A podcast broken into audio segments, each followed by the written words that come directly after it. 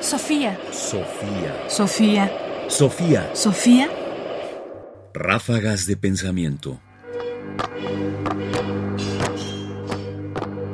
Ráfagas de pensamiento. En contra de Pelagio. Una de las controversias que están en el origen de la doctrina cristiana es quién confiere la gracia.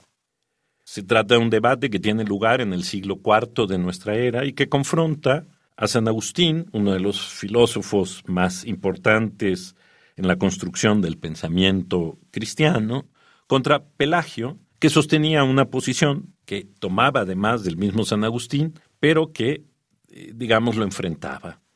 Y esta controversia lo que hace es discutir si los hombres tienen mérito para recibir la gracia. Vamos a escuchar la posición de San Agustín en un texto en el que responde a los pelagianos. Mas porque los pelagianos dicen que sólo la gracia, por la que se perdonan los pecados, no es según nuestros méritos, pero que en cambio aquella gracia final, la vida eterna, se nos da por nuestros méritos, fuerza es que les contestemos. Si nuestros méritos los entendiesen de manera que vieran en ellos dones también de Dios, no habría por qué rechazar tal sentir. Pero como entienden los méritos humanos de modo que el hombre por sí mismo los adquiera, con toda razón responde el apóstol, ¿Quién es el que a ti te hace preferible? ¿Qué tienes que no hayas recibido? Y si lo recibiste, ¿de qué te glorias como si no lo hubieras recibido? A quien tal piensa, con suma razón se le dice, Dios corona sus dones y no tus méritos, si estos por ti y no por Él son méritos. Si tales son, malos son, y Dios no los corona. Pero si son buenos, dones son de Dios. Porque, como dice el apóstol Santiago, todo buen don y toda dádiva perfecta viene de arriba, desciende del Padre de las Luces. Por lo que Juan, el precursor del Señor, dice también, No debe el hombre tomarse nada si no le fuere dado del cielo. Ciertamente del cielo, de donde viene también el Espíritu Santo, porque subiendo Jesús a las alturas, llevó cautiva la cautividad, repartió dones a los hombres. Si por consiguiente dones de Dios son tus buenos méritos, no corona el Señor tus méritos en cuanto méritos tuyos, sino en cuanto dones suyos.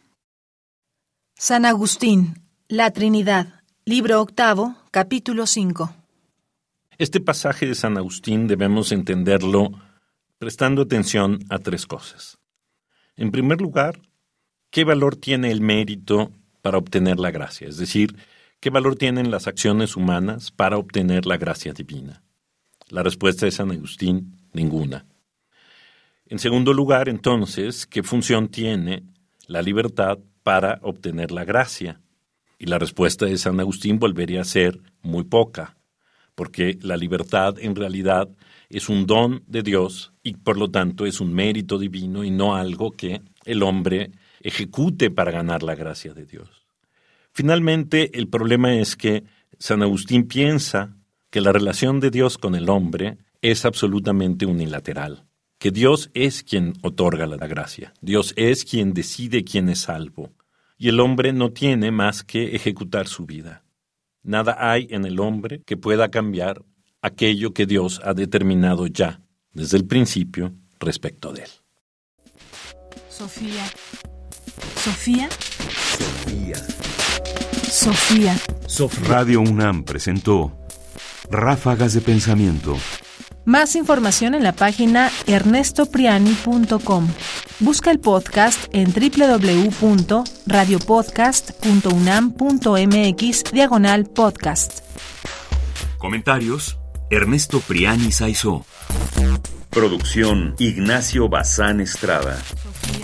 Sofía. Sofía.